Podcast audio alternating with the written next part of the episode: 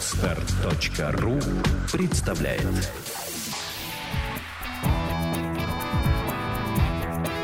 Александра и Андрей Капецки в лучшем психологическом подкасте «Психология, мифы и реальность». Здравствуйте, дорогие друзья! Добрый день! Сегодня у нас наисложнейшая тема, но у нас зато есть специалист, который в этой теме разбирается. А представлю специалиста я. Хорошо, но я сначала представлю то, о чем мы будем разговаривать. Это то, чего мы не знаем, но хотим выяснить. Это искусственный интеллект. Да, мы хотим поговорить о том, какова реальность искусственного интеллекта. И лично у меня большая зона неясности в этом вопросе, и я надеюсь ее сегодня прояснить. Итак, дорогие друзья, у нас в студии Ярослав Сивохин, эксперт в области информационных технологий, виртуальных и дополненных реальностей. Это Ярослав был исполнительным директором компании Fibrum, которая произвела первый в России шлем виртуальной реальности для мобильных телефонов. Ярослав, скажи, пожалуйста, я правильно понимаю, что именно эта компания Fibrum мировой лидер по производству цифрового контента для мобильной виртуальной реальности? Это так? Да, все верно, Александра. Всем привет. Ну что ж, Андрюша, вопрос в лоб, наверное, нашему гостю. Что такое искусственный интеллект? А вопрос прикольный и интересный. Э, интересен он тем, что на него можно отвечать абсолютно по-разному, в зависимости от того, с какого угла ты на это смотришь. Но основная задача, которую возлагает на искусственный интеллект, заключается в том, чтобы наделить машину творческими способностями, которыми обладает на текущем этапе развития только человек. А вот творческими какими? Ведь э, творческие способности это, допустим, фантазия, да? С, э, вообще, что считается творчеством? Творчеством считается создание того, чего раньше не было. И то, что нельзя запрограммировать в виде какого-то алгоритма, в виде каких-то последовательностей событий. Творческие способности у человека... Творческие задачи. Искусственный интеллект создан для решения задачу, которую ставят перед искусственным интеллектом, это решение творческих задач. Та способность, которой сейчас обладает только человек. Подождите секундочку, сейчас я в когнитивном диссонансе. То есть творческие задачи а, не предполагают творческих навыков. Выходит так?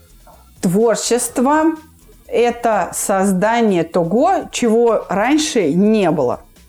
Вот то, чего нет, когда оно возникает – это уже результат творчества. То есть это некоторое внутреннее интеллектуальное усилие человека, а, которое создает вот нечто, еще раз говорю, чего раньше не было. Допустим, предметы красоты. В природе, допустим, не существует картин. Но человек может перенести образ какой-то фантазийный на картину. То есть он может изобразить на полотне, на холсте то, чего в природе не существовало и не существует. Это я понял прекрасно. Выдумки. Это я понял прекрасно. Вопрос в следующем. Как не творец, а мы сейчас сказали, что искусственный интеллект это не творец, угу. он а, просто выполняет творческие задачи. В моей голове человек, который обладает знаниями от творчества, умеет творить, да, выполняет творческие задачи. Если он не творец, он не выполняет творческие задачи, он выполняет ремесленные задачи. Вот в этом у меня как-то... Да, я тоже хочу получить ответ от Ярослава, потому что искусственный интеллект – это же не человек, это же технология. Да, это так. И следует отметить тот факт, то, что на текущий момент искусственный интеллект не способен решать творческие задачи. Но должен. К этому, это задачу, которую ставят, и, собственно, эту технологию разрабатывают с той целью, чтобы это в итоге было возможным.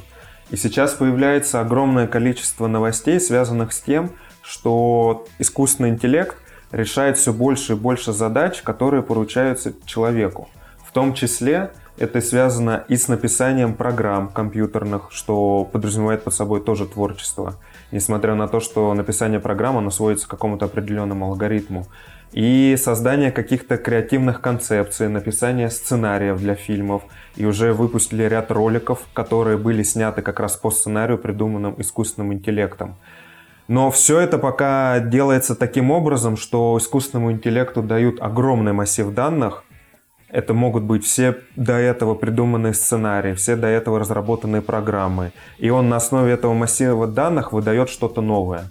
То есть фактически это можно, наверное, приравнять к тому, что человек, создавая что-то творческое, мыслит на междисциплинарном уровне, когда он просто из разных областей берет различного рода концепции, соединяет их вместе, и за счет вот этого синтеза получается что-то качественно новое. То есть это какое-то творчество, это акт развития, переход на некий новый, качественно другой уровень. Вот так получается. И искусственный интеллект вроде бы как в какой-то части способен это сейчас уже выполнять. А можно примеры привести? У меня такой вопрос между вопросом.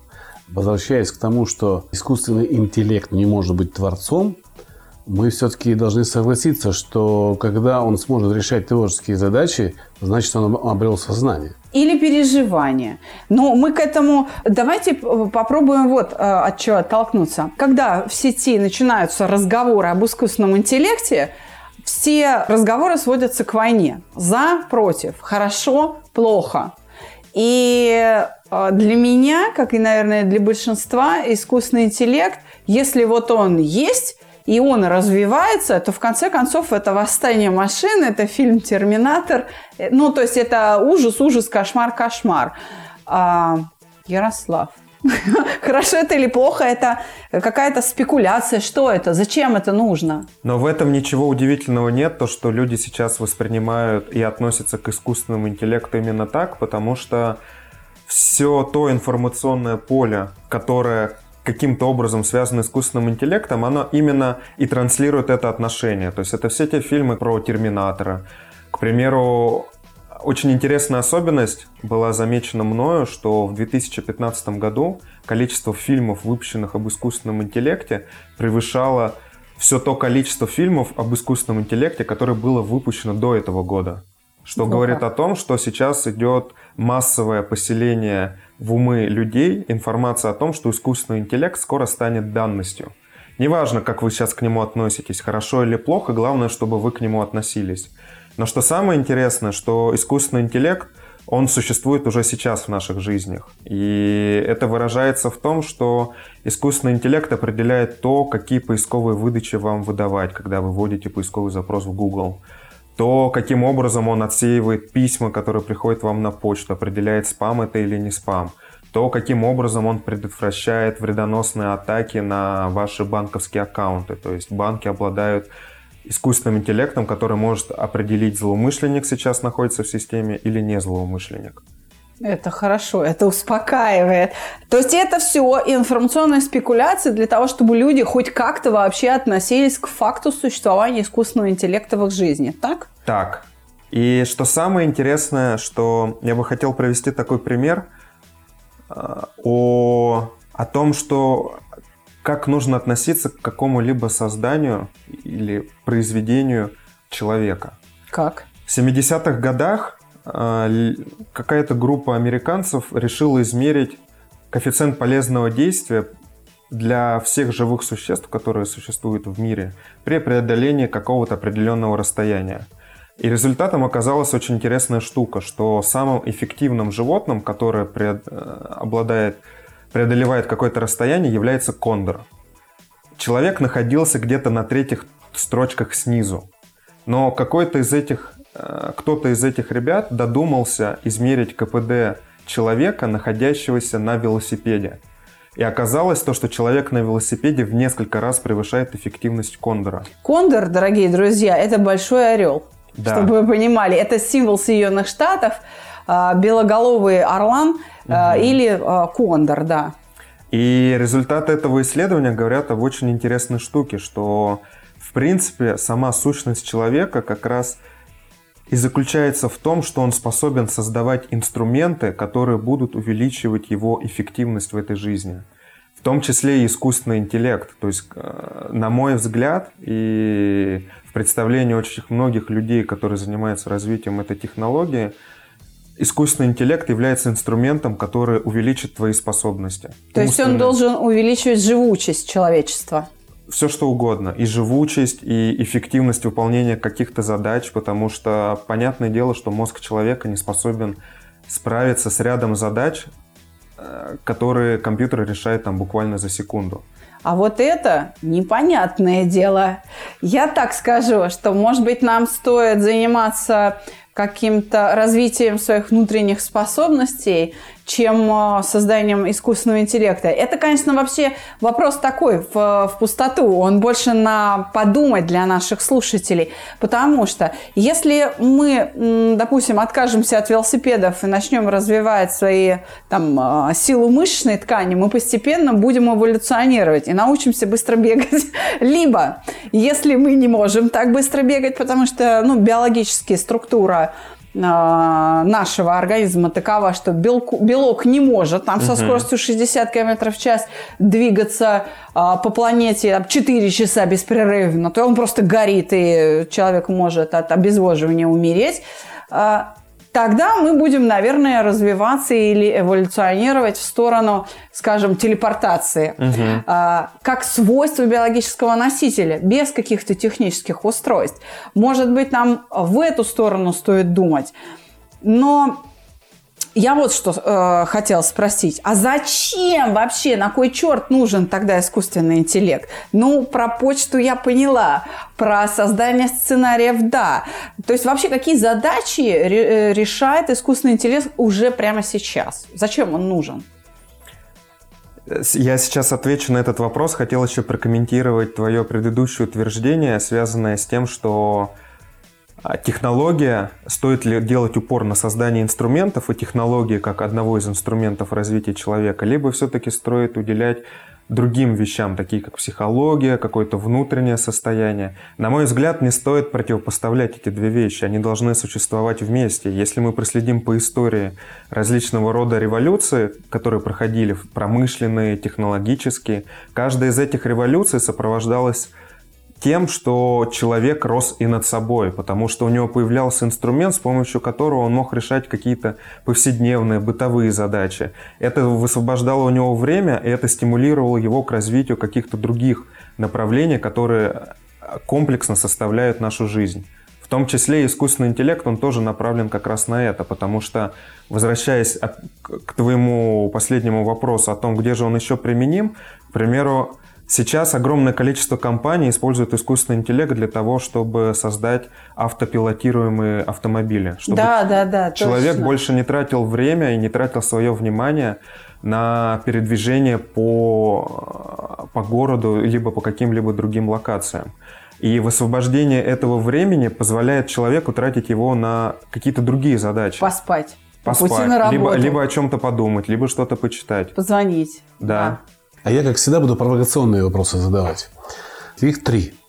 Первое. Не станет ли искусственный интеллект э, некой такой таблеткой от всего? То есть, хочу то, чего не знаю чего, и он мне приносит это. То есть, вопрос этот будет решен, потому что он, исследуя меня, может понять, чего мне надо в данную секунду, хотя я этого даже понимать не буду.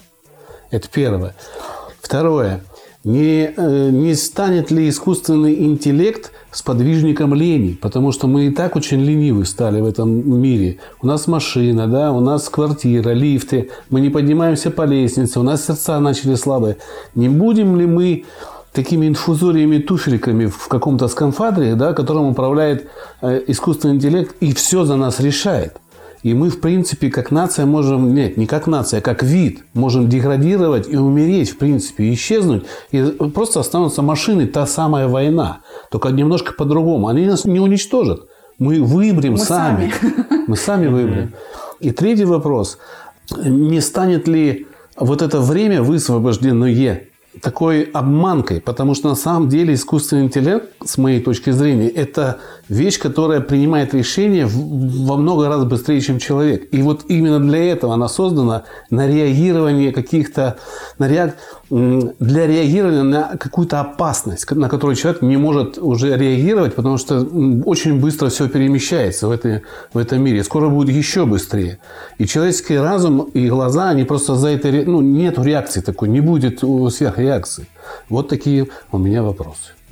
Вопросы интересные, и эти вопросы больше сводятся в плоскость того, что эта задача по внедрению искусственного интеллекта заключается не только в том, чтобы его повсеместно распространить, но и научить людей какой-то новой идеологии отношению к жизни. А подобные вопросы, они, как правило, возникают у людей с обывательским представлением об искусственном интеллекте. Почему? Потому что Искусственный интеллект — это действительно очень мощная и сильная технология, и ее внедрение имеет огромное количество последствий. Но не стоит себе мыслить так, что люди, которые будут заниматься этим внедрением, они не будут обращать внимание на какие-то другие части жизни. И люди прекрасно понимают, что внедрив искусственный интеллект, абсолютно нужно изменить механику поведения человека и научить его каким-то другим идеологическим принципам. Вполне вероятно, что даже само понятие демократии, в которое мы сейчас верим, и экономический рост, они в принципе деформируются либо исчезнут из нашей жизни.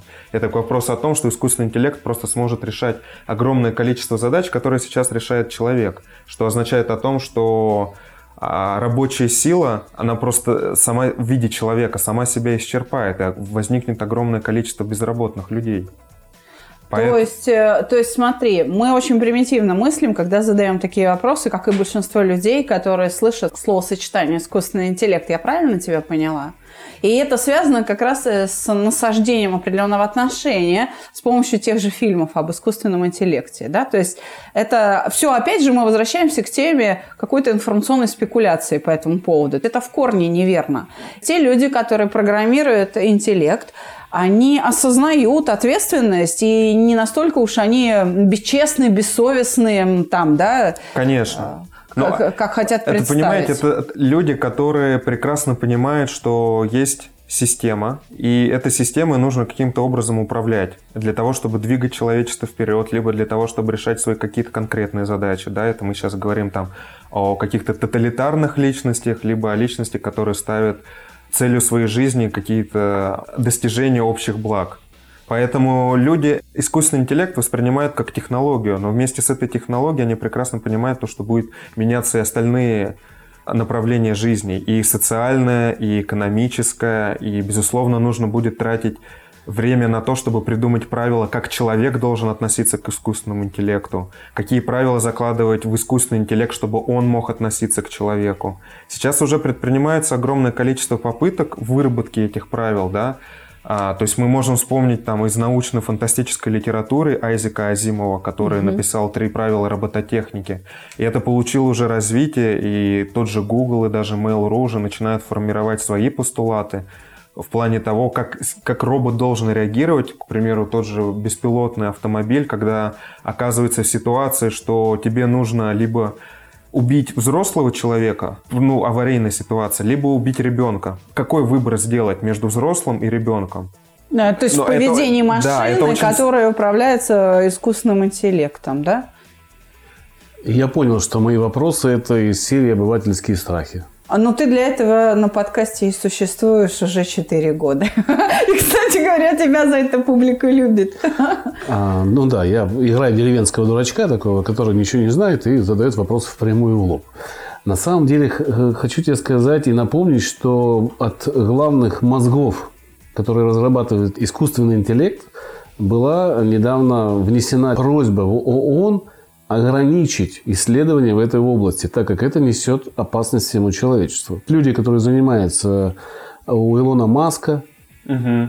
люди, которые занимаются в Google этим, они прям сообща написали письмо, что просьба ограничить в этом плане исследования. Как ты к этому относишься?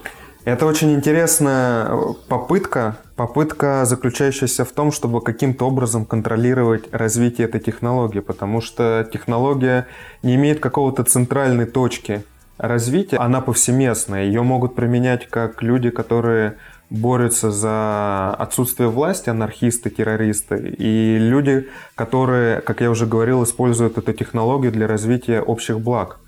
Поэтому для того, чтобы это хоть как-то контролировать и как-то это ограничить, вносятся подобного рода резолюции в ООН. А ООН это у нас международная организация. Для того, чтобы если кто-то вдруг начнет пренебрегать этой технологией, его можно было бы Наказать. Наказать, да, да хорошее слово. Я, я, я поняла, в чем дело. Андрей, ты говорил о том, что такую резолюцию, такую просьбу, письмо, обращение в ООН отправили с, э, из Гугла, да? Так вот, э, для тех, кто не знает, что такое Google, это контора, которая в Силиконовой долине находится за соседним забором ради, рядом с корпорацией, производящей баллистические межконтинентальные ракеты, которые переносят ядерные боеголовки, направленные в том числе в сторону России. И поэтому, когда мне говорят, что деньги не пахнут, и давайте зарабатывать на финансовых рынках с китами, так называемые, в том числе закупайте акции Google, и потом они всегда растут, и сдавая их там через год, вы сильно подниметесь в деньгах, я не хочу оплачивать производство ядерных боеголовок, направленных в сторону моих детей и моих внуков вот таким вот образом образа. Поэтому я соглашусь сейчас с Ярославом, который говорит о том, что, ну, Google, конечно, хорош, но не настолько, выдавая подобные резолюции в сторону ООН. И, кстати, ООН во многом беспомощная организация. С момента создания ООН 65 войн началось, несмотря на все эти 65 резолюций ООН. То есть, по сути, резолюции ООН не выполняются. Я хочу дополнить свой спич по этому вопросу. Люди, которые направляют такие письма в ООН, заботясь о том, чтобы не развивалась где-то эта технология, наверняка не прекратят разрабатывать свой. Конечно. Это первое. Второе. А, скорее всего, речь здесь должна идти не о том, чтобы прекратить разработки, а над тем, чтобы найти путь как этот интеллект поставить в рамки. Те самые безопасные рамки, чтобы он не мог причинить э, вреда. То есть придумать те самые три правила Азимова, да, о которых угу. мы говорили, и только потом идти дальше. Вот мне кажется, нужно просто перенаправить э, силу мысли на поиск вот этих правил, которыми будет обладать этот интеллект. И тогда уже можно будет как-то двигаться дальше. Как ты думаешь? Я, я за. И я. Но тут надо понимать, что говоря о безопасности, безопасность это понятие относительное. Что одна страна, заявляя о том, что она что-то создает для своей безопасности, это абсолютно не значит то, что эта безопасность будет распространяться на всю планету. Да, и на другие страны. Ну, яркий тому пример США со всеми войнами, в которых она участвовал якобы для распространения демократии, но фактически это было просто распространение своей области влияния. Согласна. И еще раз напомню нашим слушателям, что Google – это компания, которая программирует те самые ракеты, да. которые должны сюда летать. И андроиды, работающие на платформе, которую делает Google, это тоже, знаете ли, устройство «Будь здоров». И там уже есть искусственный интеллект, дорогие друзья. Поэтому вот мы сейчас подошли э, к ключевому, наверное, моменту по поводу искусственного интеллекта. Давай еще раз я задам э, вопрос. Какие проблемы, какие задачи решает искусственный интеллект? И потом в зависимости от твоего ответа я задам следующий вопрос. Самый ключевой. На текущий момент искусственный интеллект замечательно справляется с двумя типами задач. Какими? Первая задача – это классификация данных. То есть, загружая в программу искусственного интеллекта огромный набор данных, искусственный интеллект может сказать, что вот это вот собака, вот это вот кошка, вот это вот кенгуру, а это палка. И вторая задача, с которой он отлично справляется, это задача, связанная с прогнозированием. Опять же, на основе огромного массива данных он может предсказать, куда это будет двигаться дальше. Впрямо, влево, вверх, вниз. То есть дорожать, дешеветь. Да, это если мы говорим темпом. о финансовых угу. рынках. И, и он, видимо, как раз на финансовых рынках часто используется, активно. В том числе, да. Угу. Тогда следующий вопрос. А обладает ли искусственный интеллект сознанием? Может ли он мыслить? Повторяет ли он мышление как процесс, как свойство ткани живой? Ведь мышление есть не только у человека, понимаешь, да, оно есть там у высших млекопитающих, например, там у птиц, у теплокровных, у, у всех довольно сложное мышление. Я думаю, что задача, если мы говорим о мышлении как о наборе каких-то привычных реакций на то, что происходит вокруг тебя, то искусственный интеллект можно запрограммировать таким образом, что он просто будет тебя копировать. Вот ты ему скажешь о том, что при возникновении вот такой ситуации тебе нужно радоваться, смеяться, либо пугаться. И просто потому, что он знает о том, что это нужно делать вот так, вот он это будет воспроизводить. О том, сможет ли он сам научиться в какой-то нестандартной для него ситуации каким-то образом реагировать, это вопрос. То есть пока искусственный интеллект это не может делать, и поэтому непонятно, искусственный интеллект равно сознание мышления или не равно, и в какой части. Так выходит? Выходит так. А как тогда фейсбучные боты придумали свой язык? На каком основании? Но язык – это алгоритм. Алгоритм, по которому человек общается с другим человеком. И задача этого алгоритма – обозначить то, что во- находится вокруг тебя, какими-то категориями. Эти категории являются словами. Соответственно, то, что искусственный интеллект создал язык, в этом нет ничего странного и необычного, потому что мы просто сказали, что смотри, дорогой мой, вот у тебя есть русский язык, который вот работает вот так вот, и словообразование происходит вот таким образом, а есть английский язык. Вот попробуй на стыке этих двух языков создать какой-то новый язык. Что, собственно, он и сделал. То есть это не страшно, это не опасно для человечества. Здесь хочу опять напомнить, что Facebook их отключил, узнав о том, что они создали свой язык. Вопрос первый. Для чего был создан язык? Это что, умысел, чтобы их не прочитали? Если это так, если это умысел, значит, у них появилась нужда, и мысль сама первая, может быть, у этого интеллекта про- проскочила, что надо скрыть свои какие-то переписки от кого-то. А это уже сознание. Может быть, это все-таки страхи человека, который увидел, что они... э, А- ну, может быть, это у страха глаза велики? А для чего был создан язык? Вопрос Ярославу. И мы внимательно смотрим на него. Я бы с радостью ответил на этот вопрос, но, к сожалению, я не работаю в Фейсбуке. Я могу лишь только догадываться о том, почему все это было вывалено в публичность, потому что это же все можно было скрыть и об этом ничего не сказать. Но что-то мне подсказывает, то, что это отличный, опять же, инфоповод для того, чтобы сформировать определенное отношение людей к тому, что есть искусственный интеллект. А, Я вам могу сказать так, что контролировать искусственный интеллект довольно-таки просто. Достаточно ограничить те машины и те информационные потоки, в которых он работает. То есть, условно, создается какая-то песочница, за рамки которой он просто не может вылезти. Но- А в этой песочнице он может делать абсолютно все, что угодно. Но это не значит то, что создав какие-то невероятно крутые вещи, такие как язык, и начав скрывать этот язык от людей в этой песочнице, он это будет делать повсеместно. Потому что песочницу контролирует человек. И искусственный интеллект не может эту песочницу преодолеть. Нет, а у это него- всего лишь технология, да? Конечно. Ну, это как построить высокий забор, через который не может перепрыгнуть маленькая мышка. Понятно. В какой-то момент, если э, в этой песочнице он начнет делать все, что хочет, он вдруг обретет сознание, то самое, да? Сам придет к этой мысли и придумает механизм, до которого человек бы никогда не додумался, который поможет ему через эту песочницу перелезть. У меня есть по этому поводу мысли. Я сейчас хочу проверить свою идею у Ярослава. Постольку, поскольку человечество само до конца не понимает, что есть сознание, что есть мышление до конца. Ну, то есть есть научные споры, есть научные школы на уровне там, философских даже течений, которые бьются очень сильно, спорят между собой, то программист, который создает искусственный интеллект, просто эти данные не сможет заложить в программу, поддерживающую эту технологию. И тем самым искусственный интеллект, пока человек не ответит на вопрос, что есть сознание, тоже не сможет обрести сознание. Хотя я, например, в своей работе пользуюсь определением Карла Маркса, нашего любимого, что сознание есть свойство материи отражать саму себя. Поэтому вот каким образом это отражение происходит? Мы, например, в своей работе, и мы часто говорим это в наших выпусках подкаста, используем путь открытый и предложенный, описанный Павловым Великим, то есть условный рефлекс.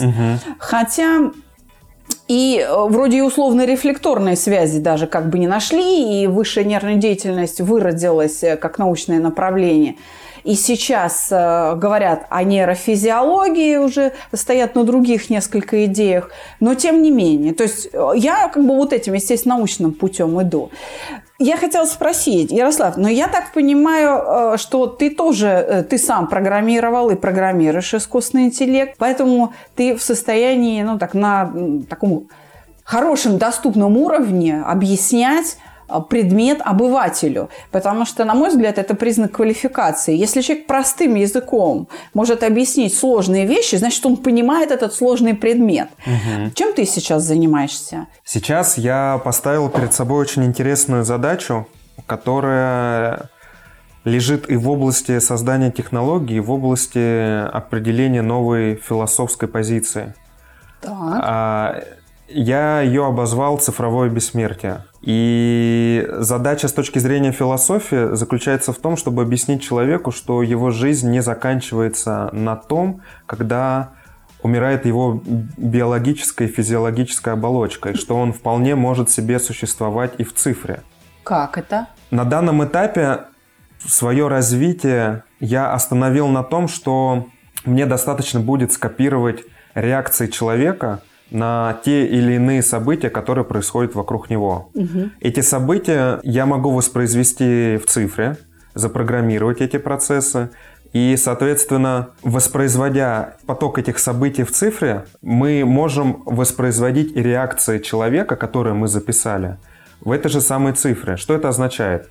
К примеру, когда человек, проведя определенное время в виртуальной реальности, побывав вот в этом сгенерируемом потоке событий и оставив свой слепок реакций, он умирает, но человеку, который с ним общался, хочется так или иначе провести с ним время после его смерти. А, то есть он может одеть вот этот шлем да, с, с мобильным пообщаться телефоном? с его цифровой копией, и это будет практически неотличимо от того, как человек вел бы себя, будучи живым, потому что весь его набор реакций, он будет записан. То Задача... есть где-то он будет смеяться вместе с тобой. Да. Ты будешь шутить, а он будет хохотать. И тем самым ты пообщаешься. Да, задача системы будет заключаться просто в воспроизведении этого набора реакций. О да. том, как это, как человеку донести то, что смерть не является его конечной точкой, это пока вопрос, на который я не нашел ответа, но я со своей командой, безусловно, двигаюсь в этом направлении. И основная задача для себя мы видим, опять же, в том, чтобы дать человеку как можно больше возможностей в изучении того, что находится вокруг него. Потому что поселив, например, это цифровое сознание в робота, более совершенную физическую оболочку, мы с легкостью можем отправлять его в разные точки галактики. Потому что отношение к тем условиям, которые у нас есть в космосе, с точки зрения робота гораздо проще, чем помещать туда биологическую либо физиологическую оболочку. Смотри, это хорошая мысль. Действительно, если человек не может долететь до Марса живым и не состарившись, да. э, то робот долетит, собственно, да, там не будет такого, не будет старения. Ну, может быть, износ деталей будет, но не будет старения. Но их будет легко заменять, потому что это вполне понятные механизмы и техника. Да. Я опять не с критикой, а как с провокацией, что ли, да? Ага. На самом деле эта философия давно существует такая. Да, мы знаем. В чем она существует? А, в виде философских трактатов. Люди уже это придумали, они придумали понятие виртуалистики и понятие цифрового бессмертия, но свою задачу и задачу своей команды я больше вижу в том, чтобы этот научный подход изложить простым языком, чтобы любой человек, вне зависимости от его квалификации, от его уровня осознанности, смог это понять и принять. Но это существует. В очень простой вещи. Я тебе как человек творческий говорю. В чем? в том, что когда мы что-то делаем, мы говорим, я буду жить в моих работах. Да. Да, фотограф в фотографиях, э, литератор в его там пьесах, романах. Э, да, это просто но, это новый способ, это действительно так. В принципе, это то же самое, только перенос уже на более сложный только уровень. в цифровом формате уже я буду жить не в работах, а в себе, в самом как копии. Так, тоже произведение искусства, только копия. Да, да. И это, плюс мы еще можем предоставить какую-то динамику тебя. Если мы говорим о том, что работа в виде картин, фотографий, это все-таки запечатление какого-то конкретного, дискретного момента. Там фильм, это более совершенное по сравнению с фотографиями Да, история, там уже где ты можешь есть, эпиз- да. эпизод какой-то запечатлеть, то мы говорим о том, что мы можем запечатлеть абсолютно все твое поведение. Вне зависимости от какого-то периода жизни. Мы просто сможем тебя воспроизвести. Э, То есть э, не мышление, а именно поведение. То есть реакция, рефлексия моя. Да. Пока Понятно, понятно. Вопрос от меня такой очень простой, чтобы как-то подойти уже к окончанию подкаста. Искусственный интеллект – это зло или это все-таки добро? Чтобы наши слушатели понимали, о чем мы здесь вот так долго разговаривали, вывод-то какой мы будем делать? Вы слушаете подкаст «Психология. Мифы и реальность». Телефон проекта «Плюс 7 495 2013 511». Звоните. Консультации бесплатные. Если я правильно поняла сейчас Ярослава, то может быть и сама постановка вопроса вот в той форме, в какой озвучил сейчас Андрей, неверна. Как все-таки относиться к этому стоит? Я могу сказать так, что отношение к всему тому, что происходит в жизни в категориях хорошо или плохо, оно заведомо тебя ограничивает восприятие того, что вокруг тебя происходит. То же самое с искусственным интеллектом. Конечно, если ты достаточно осознанный человек, то ты можешь выбрать для себя одну из этих парадигм. Но лучше мыслить вне этих категорий и относиться к этому как к тому, что точно случится и должно случиться. И попытаться понять и придумать, как ты можешь с этим жить и сосуществовать. Ну что ж, э, постольку поскольку наш гость Ярослав Сивохин большой эксперт в области информационных технологий, виртуальных и дополненных реальностей, остается только предложить э, его команде ознакомиться с саногенным мышлением и сделать из искусственного интеллекта саногенщика. И тогда мир будет в безопасности. А мы заканчиваем наш выпуск, дорогие друзья. А я хочу сказать, что, друзья, держитесь золотой середины. Здесь я полностью с Ярославом согласен. Середина – это когда не хорошо, не плохо, не горячо, не холодно. Середина – это когда мы понимаем, где мы находимся между горячо и между холодно, между плохо и хорошо. И это не влияет на наши решения. Поэтому будьте счастливы, хороших вам праздников, хороших э, дней, как можно более чистого снега, не желтого. И Да. не черного, И да. не черного, да. Так что спасибо, что нас слушаете. Спасибо, Ярослав, что присоединились к нам сегодня, пообщались с нами на эту тему. И если будут вопросы у наших слушателей, мы с удовольствием их соберем, вам их зададим. И в следующий раз, когда встретимся, можем уже по вопросам слушателей пройтись и побеседовать на вообще тему, которая интересует наших Все, слушателей. все, все о цифровом мире и Да, информационных да. технологиях. Виртуальной реальности, возможно, да. Да, задавайте на нашем подкасте, мы передадим Ярославу. Спасибо, Ярослав. Спасибо. Спасибо. Всего доброго. До свидания. Пока-пока.